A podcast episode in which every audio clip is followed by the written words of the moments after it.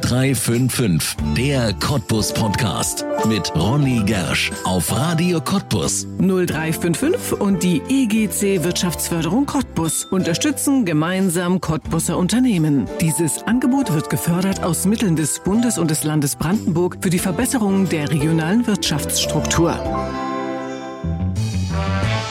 Morgens wie gerädert aufwachen, nachts kaum ein Auge zumachen und das Gedankenkarussell einfach nicht zum Stoppen bekommen. Fast 60 Prozent der Deutschen sagen, dass sie aktuell schlechter schlafen als vor der Corona-Pandemie. Große Ängste vor Ansteckung oder aber Existenzängste rauben vielen von uns den Schlaf. In der Lausitz muss allerdings niemand schlecht schlafen, denn nirgendwo sonst in Deutschland gibt es so viele Schlafmediziner wie hier. Einer von ihnen ist der Cottbusser Lungenarzt und Schlafmediziner Dr. Frank Kessner.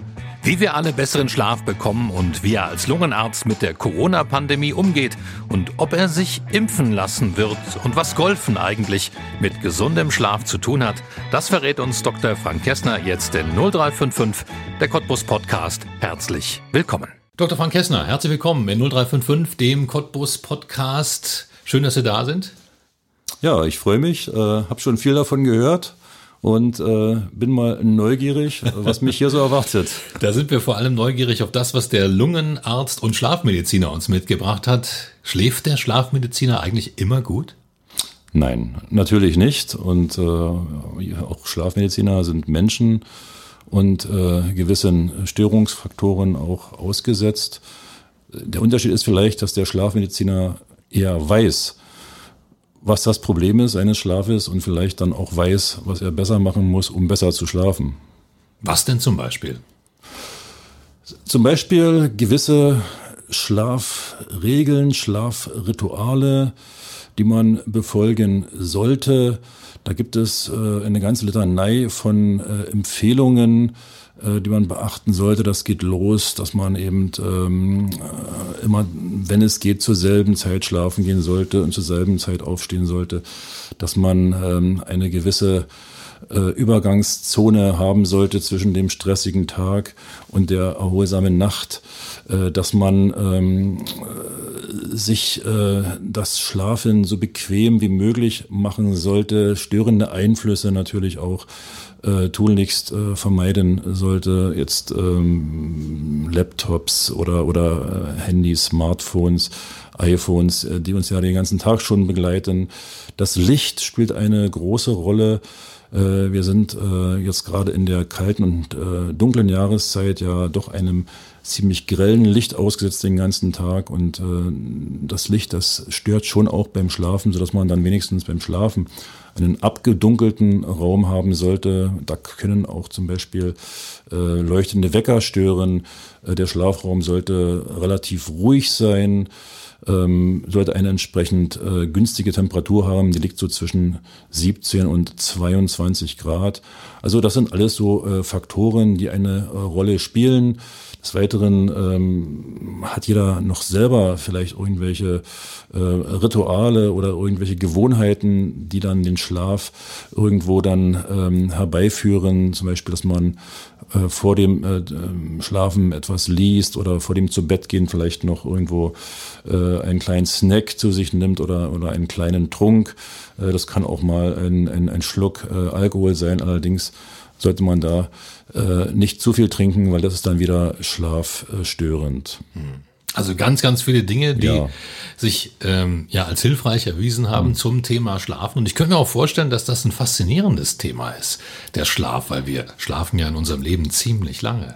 Absolut, wir schlafen ja, verschlafen sozusagen ein Drittel unseres Lebens. Und ähm, manche sagen, Mensch, wenn wir die Zeit nutzen könnten, um da was Kreatives zu machen in der Zeit, dann wäre das ja ganz toll. Andererseits muss man sagen, dass es ja auch die Voraussetzung ist, um auch äh, kreativ zu sein. Es ist äh, inzwischen Stand der Wissenschaft, dass äh, gerade im Schlaf und vor allen Dingen im Tiefschlaf die äh, Nerven regeneriert werden, dass ähm, die Leistungsfähigkeit hergestellt wird, dass das Gedächtnis ähm, äh, optimiert wird und dass einfach der Schlaf Voraussetzung ist für eine Leistungsfähigkeit, die wir da am Tage äh, haben, dass wir mit einem äh, guten Schlaf nur auch gut äh, arbeitsfähig sind und äh, auch gut funktionieren. Das geht weiter zum Beispiel, dass äh, ein Schlaf äh, die Basis ist für eine gute Gesundheit, äh, das Immunsystem stärkt.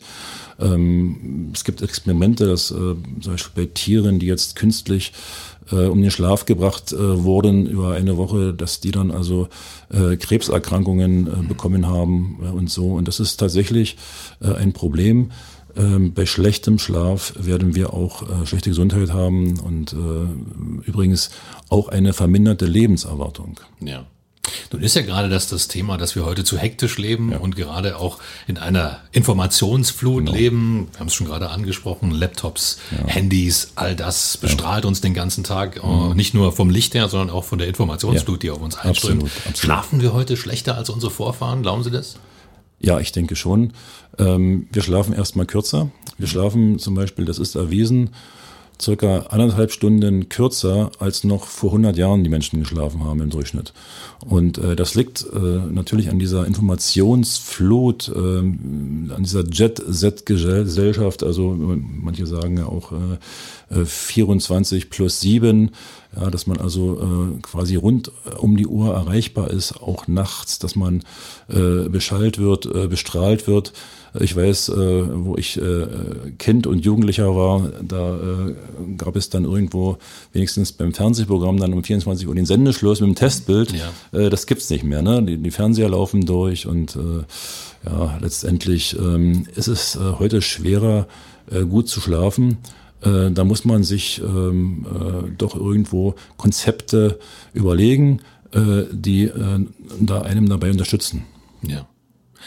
Wenn man auf das hektische Leben schaut und wenn man darauf schaut, dass wir weniger schlafen, das widerspricht sich doch eigentlich, denn eigentlich bräuchten wir ja mehr Erholung, um das leisten zu können. Ja, eigentlich schon.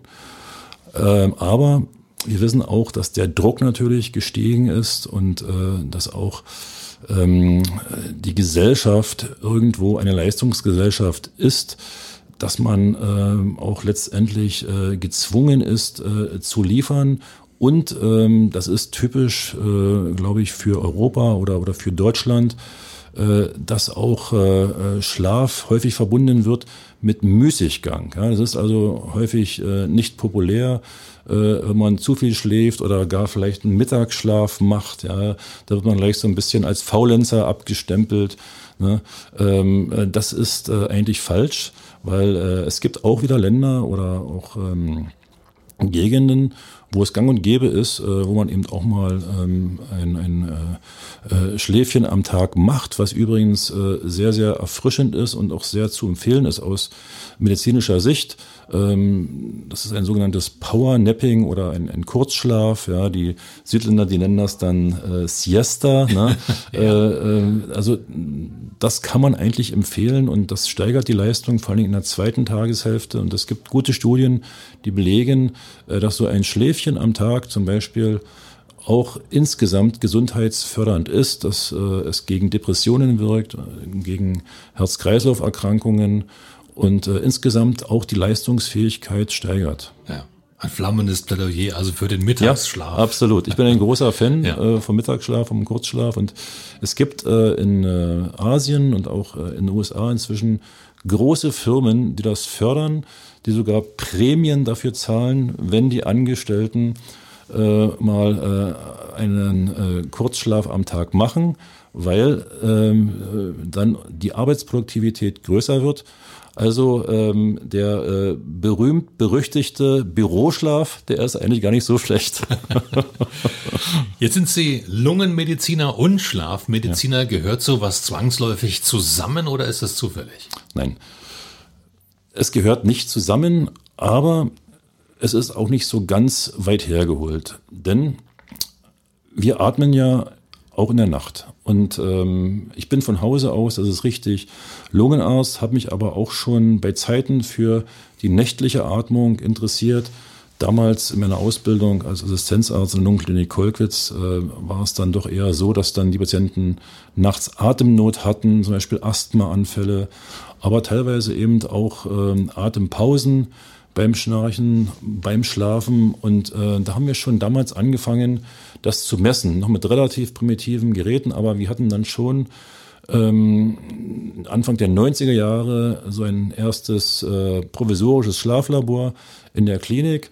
Und es hat mich immer interessiert.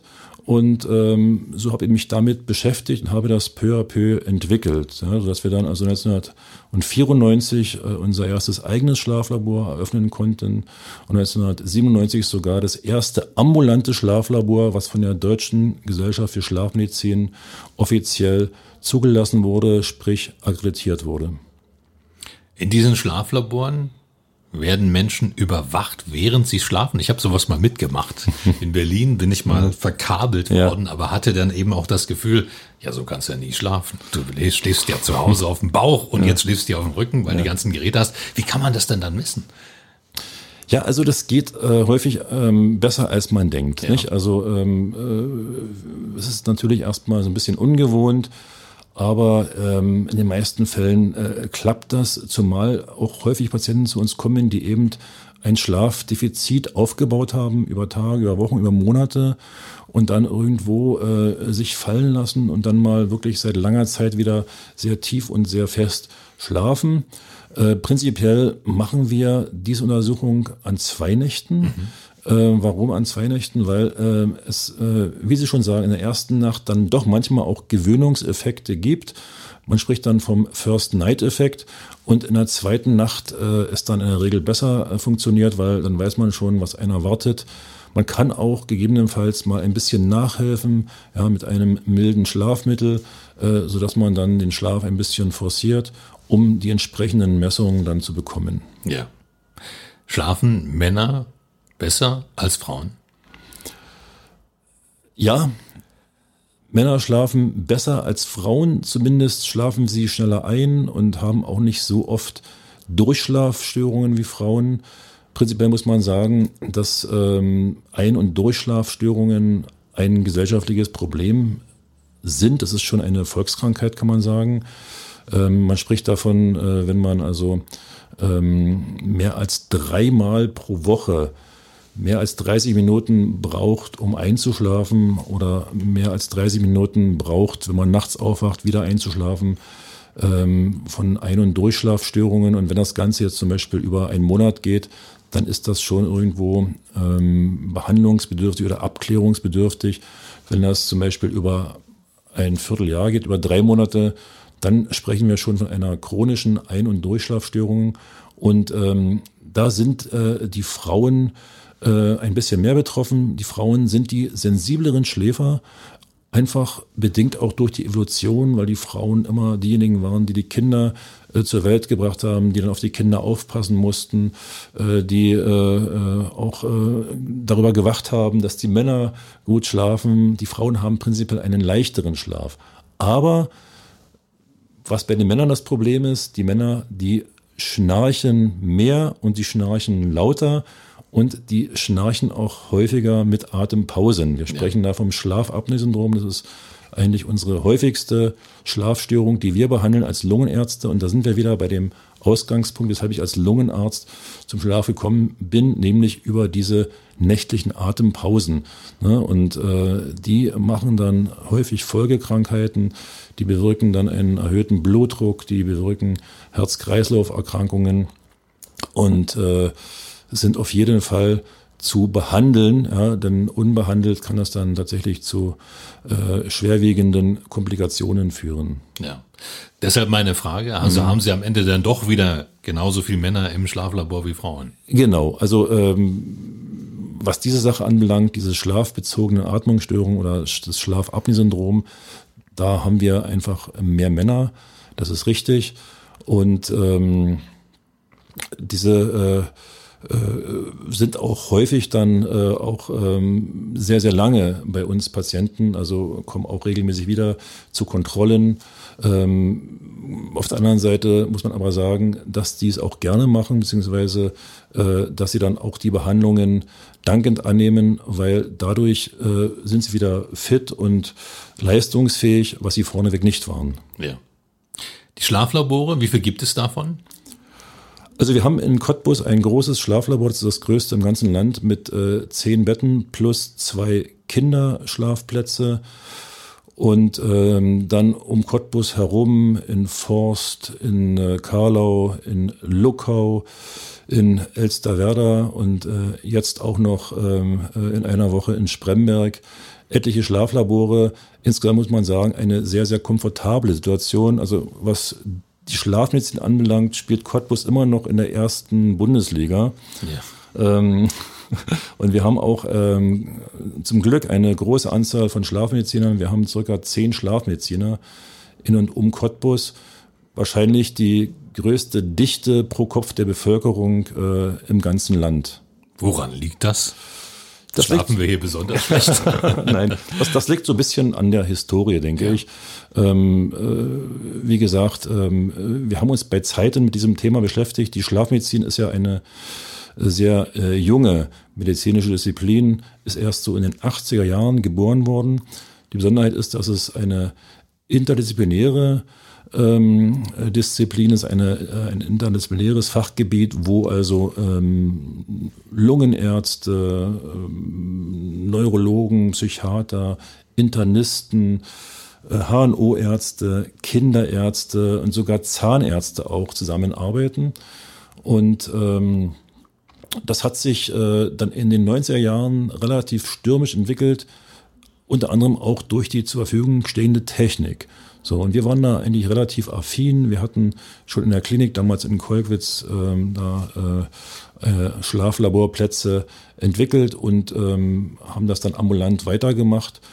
Ähm, und das Glück war gewesen, dass dann irgendwann, ich glaube, das war so Ende der 90er Jahre, das Ganze auch von den Krankenkassen und von den Privatversicherungen Versicherungen, ähm, ähm, erkannt worden ist als eine wirklich hilfreiche Maßnahme äh, und äh, wurde dann auch von diesen finanziert. Ja? Also dass man also dann doch auch irgendwo äh, da einen äh, finanziellen äh, Ausgleich hatte für seine Tätigkeit und inzwischen ist es so, dass wir fast genauso viele Patienten mit Schlafstörungen behandeln wie mit Lungenkrankheiten. Also es hält sich jetzt so ein bisschen in der Waage, wobei man sagen muss, dass es auch Überschneidungen gibt. Also circa 20, 30 Prozent unserer Patienten haben sowohl Lungenkrankheiten als auch Schlafstörungen. Da gibt es so gewisse ähm, Überschneidungen dieser beiden äh, Krankheitsgebiete. Ähm, ja, insofern dann wahrscheinlich für Sie ein einfacheres Einsteigen in die Schlafmedizin als Lungenmediziner, wenn sowieso das zusammenhängt. Wir Ganz haben eine genau. große Klammer, unter der wir jetzt gerade sprechen, das ist die Corona-Zeit. Ja. Und wenn wir mit einem Lungenarzt sprechen und mit einem Schlafmediziner, dann ist natürlich klar, das ist von Corona beeinflusst. Ja. Diese Krankheit, wir hatten schon vor einigen Monaten mal drüber gesprochen, ähm, als es losging, als mhm. wir uns informieren wollten, womit haben wir es da eigentlich zu tun. Heute sind wir ein paar Monate weiter. Heute wissen wir viel, viel mehr. Was ist denn an Wissen über diese Krankheit inzwischen für einen Lungenmediziner hinzugekommen? Ja, also diese Infektionskrankheit hat uns alle nicht nur überrascht, sondern diese Infektionskrankheit hat uns alle irgendwo an den Rand der Belastungsfähigkeit gebracht. Es war ein außergewöhnliches Jahr, was wir so noch nie erlebt hatten und was wir uns auch nie hätten vorstellen können. Und ähm, was vielleicht im Januar irgendwo äh, so ganz äh, ja unscheinbar losging mit einem Fall in China, ne, ganz weit weg. Ne, das war dann irgendwo dann im März, in April äh, dann hier in Deutschland angekommen und äh, wir hatten die erste Welle. Die haben wir auch noch ganz gut überstanden, gerade hier auch im Osten und äh, hatten dann irgendwo im Sommer die Hoffnung gehabt, dass sich äh, das Virus irgendwo verflüchtigt, hat es aber nicht gemacht. Wir haben jetzt die zweite Welle und ähm, ich muss sagen, dass gerade in der zweiten Welle auch gerade hier in unserer Region sehr, sehr viele Menschen betroffen sind. Cottbus ist ja nicht umsonst seit Wochen, Monaten Hotspot, auch die umliegenden Landkreise. Und auch wir haben jeden Tag Covid-19-Patienten, die wir behandeln müssen. Äh, wir haben auch Patienten noch von der ersten Welle mit Nachfolgeerscheinungen äh, der Covid-Erkrankung, äh, die teilweise sehr, sehr äh, schwierig verlaufen mit Komplikationen, mit Ausfällen im äh, ähm, Nervensystem. Also eine sehr heimtückische Krankheit, teilweise unberechenbare Krankheit, die in erster Linie natürlich die Lunge befällt, aber auch, und das ist der Unterschied zu den ähm, anderen Viruserkrankungen, eben auch andere Organe in Mitleidenschaft zieht, vor allen Dingen auch äh, das Herz-Kreislauf-System, äh, das Gerinnungssystem und dadurch eben diese sehr schweren Verläufe, teilweise auch dann mit tödlichem Ausgang, Lungenembolien und so weiter dann verursacht. Also ist Corona real? Denn das wird ja häufig inzwischen auch angezweifelt. Wie steht man da als Arzt also, solchen Dingen gegenüber? Corona ist mehr als äh, real. Und äh, wir haben natürlich, wenn wir jeden Tag damit zu tun haben, einen anderen Blick darauf als äh, der querdenkende Demonstrant Mittwoch um elf in Berlin, ja, der gegen Corona demonstriert. Ähm, ich denke, äh, äh, wenn man in die Krankenhäuser schaut, die sind wirklich an der äh, Überlastungsgrenze. Wenn man in die Praxen schaut, ähm, dann sieht man, dass das Personal wirklich äh, Schwerstarbeit verrichtet. Wenn man mit Betroffenen spricht, ähm, dann ist es also äh, so, äh, dass man ganz klar sagen muss, also das möchte man nicht haben, das möchte man keinem wünschen. Und es ist auch nicht so, dass nur Alte und Kranke von Corona betroffen sind. Wir haben auch immer wieder mal auch junge Patienten, wir haben immer auch wieder mal völlig gesunde, ähm, die äh, sich infiziert haben und die dann schwere Verläufe erleiden. Das äh, ist tatsächlich ähm, nicht vorherzusehen.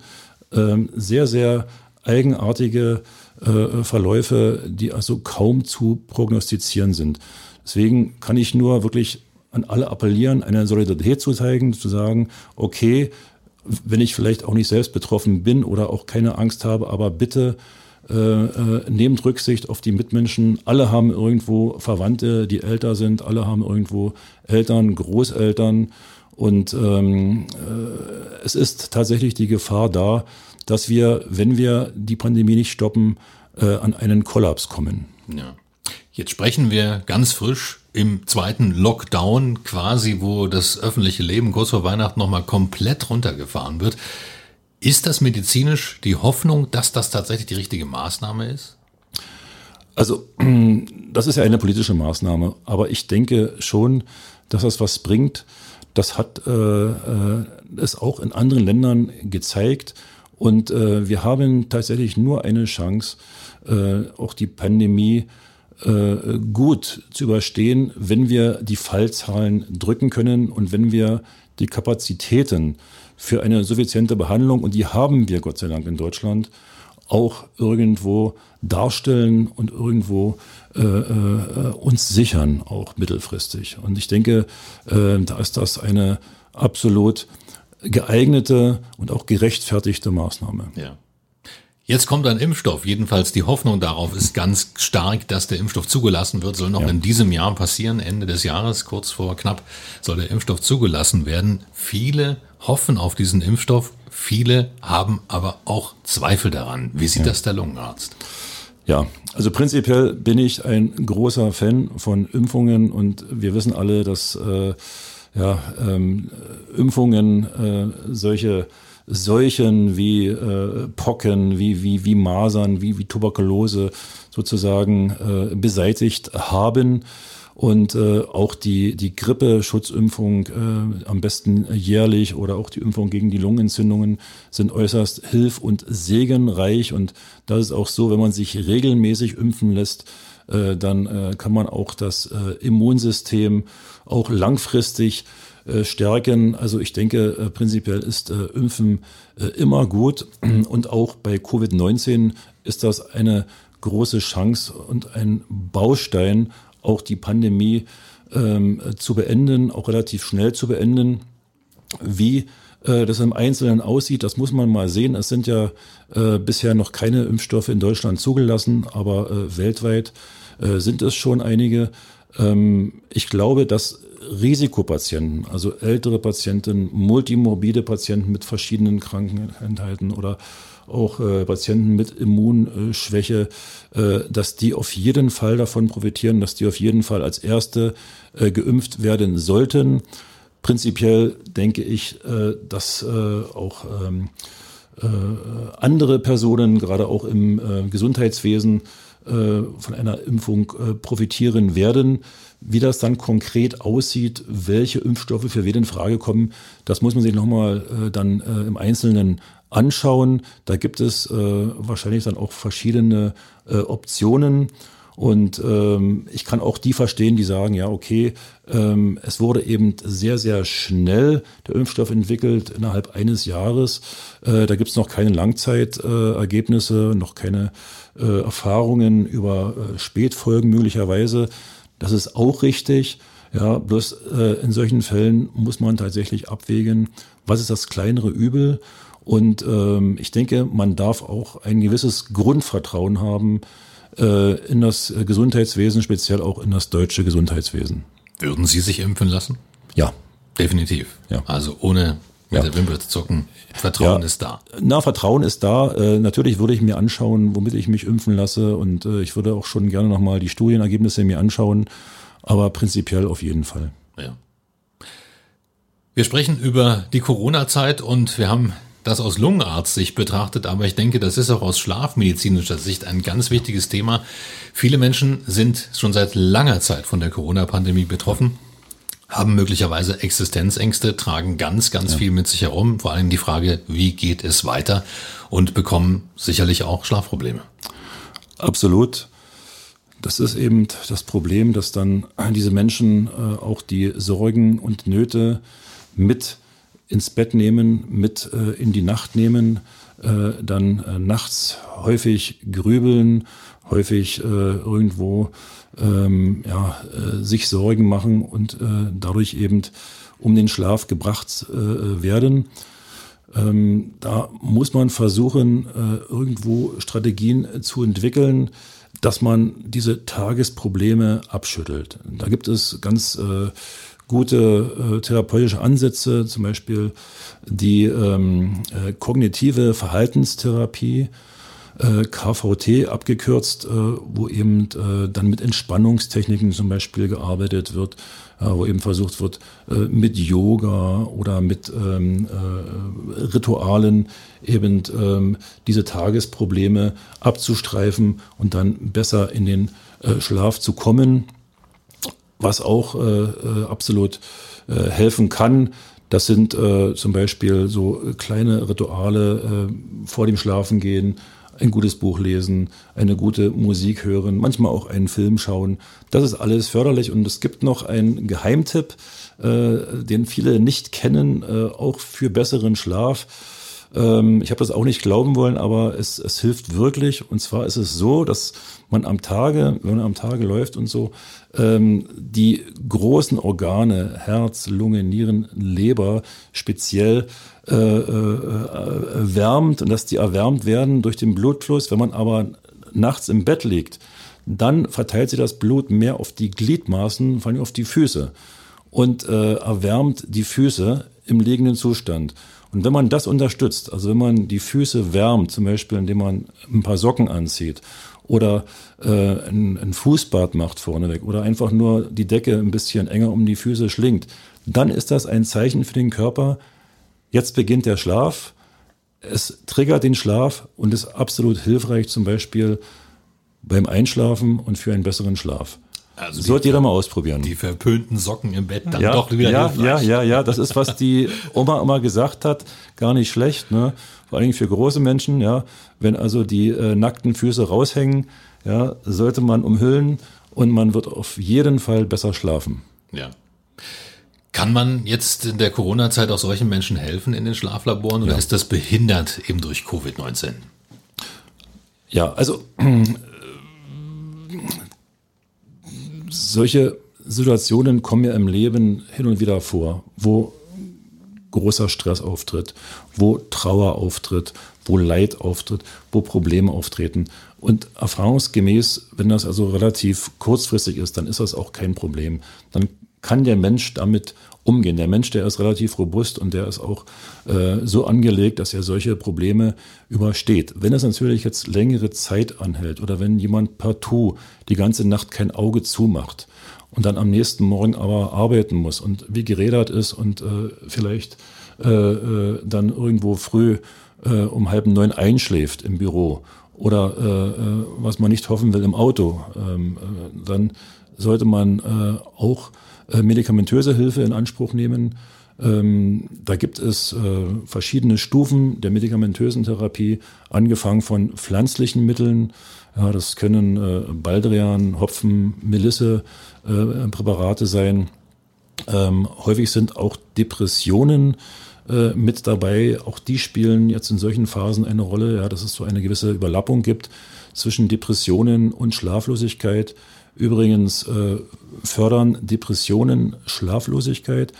Schlaflosigkeit kann aber auch wiederum Depressionen ja. ähm, bewirken. Ja, also da gibt es eine Wechselbeziehung, sodass man also hier auch durchaus antidepressiv äh, behandeln äh, äh kann, soll, muss, je nachdem. Auch hier gibt es äh, zunächst mal pflanzliche Präparate, zum Beispiel das äh, Johanniskraut oder Lavendel, ja, so als, als sanfte Therapie.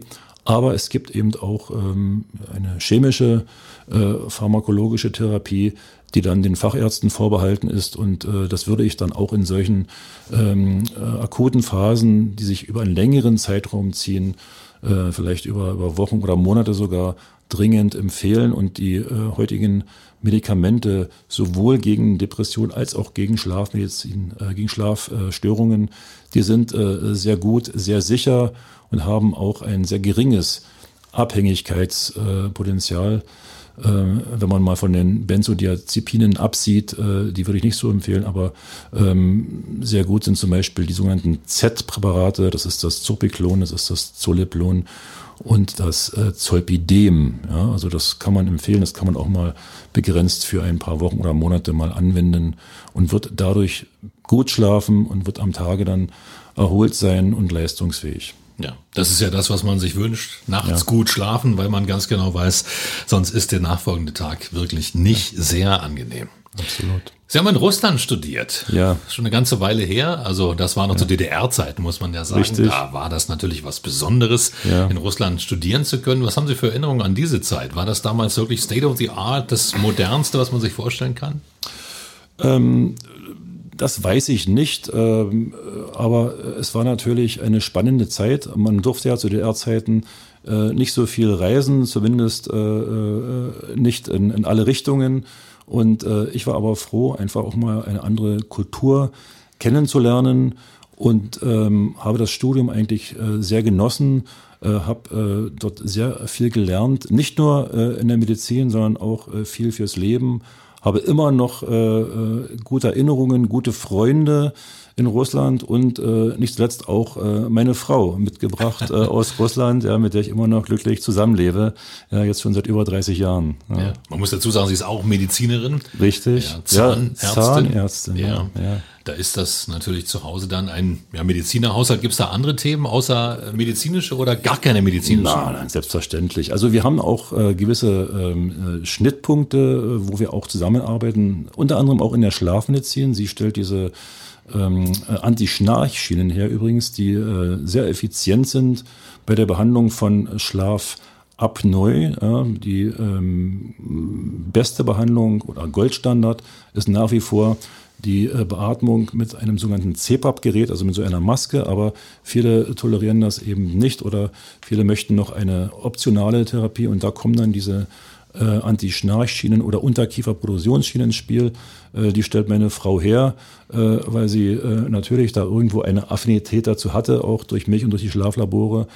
Aber ähm, ansonsten haben wir natürlich viele andere Themen. Wir haben äh, äh Kinder, wir haben Tiere Und äh, wir haben gemeinsame Hobbys, wie zum Beispiel das Golfspielen. Und äh, da äh, ist das alles relativ ausgewogen bei uns. Ja. ja, ja. Und übrigens auch von den Kindern ist ja jetzt, geht's ja auch in den medizinischen Bereich. Richtig, richtig. Meine Tochter, die äh, äh, hat also da auch Blut geleckt äh, und äh, ist äh, auch in der Zahnmedizin äh, hängen geblieben. Sie ist bei meiner Frau mit eingestiegen in der Praxis und äh, machen jetzt ähm, äh, die Zahnmedizin äh, gemeinsam und meine andere Tochter, äh, die hat eine ganz andere Richtung eingeschlagen. Sie ist in der Modebranche in Paris, äh, was natürlich auch interessant ist. Der Nachteil, wir sehen sie nicht so oft. Sie kommt halt nur alle vier bis sechs Wochen dann mal oder äh, wir fliegen nach Paris, wenn es denn möglich ist. Momentan leider auch nicht. Ja. Golfspielen ist möglich. Und Dr. Frank Kessner ist der Präsident vom Lausitzer Golfclub. Was ist das denn für ein schönes Amt, was Sie da haben? Ja, das ist wirklich ein schönes Amt, äh, weil äh, man kann also ähm, sozusagen äh, da mehrere schöne Sachen vereinen. Ne? Also äh, Golf ist ja äh, einerseits eine Sportart, man kann äh, äh, irgendwo äh, auch Kalorien abbauen, sich bewegen, andererseits aber auch wunderbar entspannen und, das kommt noch hinzu, auch irgendwo ähm, ja, ähm, äh, gesellschaftlich irgendwo äh, Spaß haben, mit netten Leuten unterwegs sein und äh, das Ganze ähm, eine halbe Stunde vor den Toren von Cottbus. Das ist schon einmalig. Und ähm, man kann die Natur genießen, ähm, einfach ähm, nach der Arbeit oder jetzt auch äh, in äh, Zeiten von Corona und Lockdown am Wochenende ähm, sich in der frischen Luft bewegen. Äh, das ist äh, sehr schön. Allerdings ist es auch mit Arbeit verbunden und äh, es ist ja ähm, äh, bekannt, dass auch äh, Sportvereine äh, jetzt ähm, äh, immer so ein bisschen Probleme haben. Ähm, deswegen muss man da auch immer was tun. Aber ich habe das große Glück, eben sehr, sehr gute Mitstreiter zu haben, sowohl im Präsidium als auch im Club selber. Das ist wie eine große Familie und äh, da packt jeder mit an und äh, ist eine große Hilfsbereitschaft untereinander, äh, so dass äh, wir da äh, prima zurechtkommen. Und dieses Jahr war eigentlich ein sehr erfolgreiches Jahr, weil wir unwahrscheinlich viele neue Mitglieder bekommen haben, nämlich die, die nicht verreisen durften, aber trotzdem irgendwas unternehmen wollten in der Freizeit und haben ja. gesagt, okay, dann gehen wir halt Golf spielen im Lausitzer Golfclub. Ja, nun könnte man ja denken, das ist ja so ein elitärer Sport, aber eigentlich kann jeder mitmachen, oder? Natürlich. Nein, also das hat sich ja enorm gewandelt. Ist ja nicht mehr so, dass jetzt diese alten Zausel in den karierten Hosen sind, die Millionarus. Nein, alle Schichten sind bei uns Mitglieder vom äh, Jugendlichen an äh, bis hin zum äh, äh fast 90-Jährigen. Und das ist eben das Schöne, dass man eben auch Golf bis ins hohe Alter spielen kann und dass jeder sozusagen nach seinem eigenen Leistungslevel auch bemessen wird. Ja, das ist das sogenannte Handicap. Ja, sodass also auch äh, sehr, sehr ähm, sportliche Spieler oder sehr äh, leistungsstarke Spieler mit weniger leistungsstarken zusammenspielen können und es trotzdem Spaß macht, dass es trotzdem spannend ist. Äh, da ist tatsächlich dann die äh, Geselligkeit und der Spaß im Vordergrund. Und geht das auch im Winter jetzt? Ja, ja, es geht auch im Winter. Also wenn Frost und Schnee ist, dann eher nicht. Aber jetzt bei fünf oder bei zehn Grad ist es überhaupt kein Problem. Ich habe jetzt manchmal ähm, die Situation gehabt, dass der Parkplatz bei uns voller war als im Sommer tatsächlich. ja. Und äh, einfach weil äh, die Menschen irgendwo an der Luft sich bewegen wollen und äh, raus wollen und dann auch äh, ja mal ihre äh, zwei Stunden spielen oder vier Stunden spielen, äh, je nachdem. Äh, das ist alles kein Problem. Und wir haben einen richtig schönen Platz hier vor den ja, Toren von Ja, ja, ja, der ist schön, der wird immer schöner.